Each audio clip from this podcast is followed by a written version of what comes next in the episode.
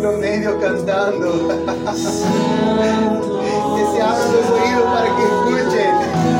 Ya pueden escuchar, los ángeles están cantando en nuestro medio. Que se abran los oídos espirituales de este lugar para que puedan escuchar.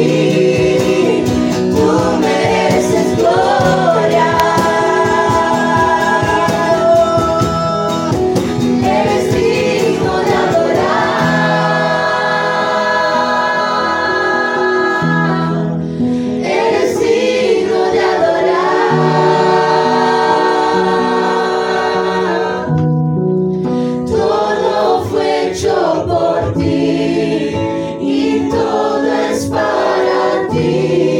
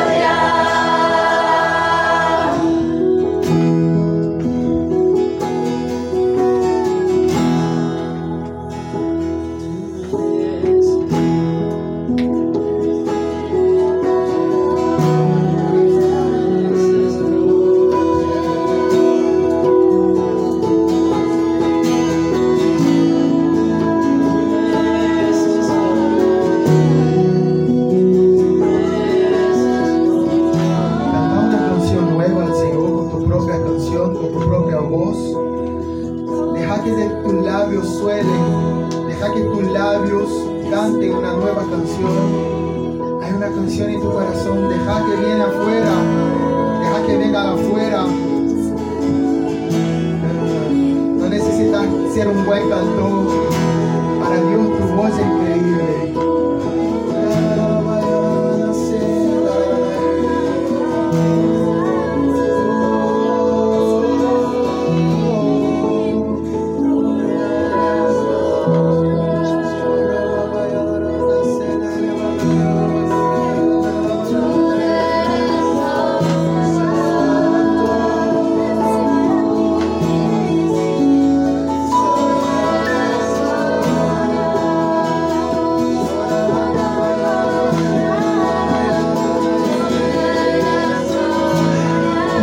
propia canción.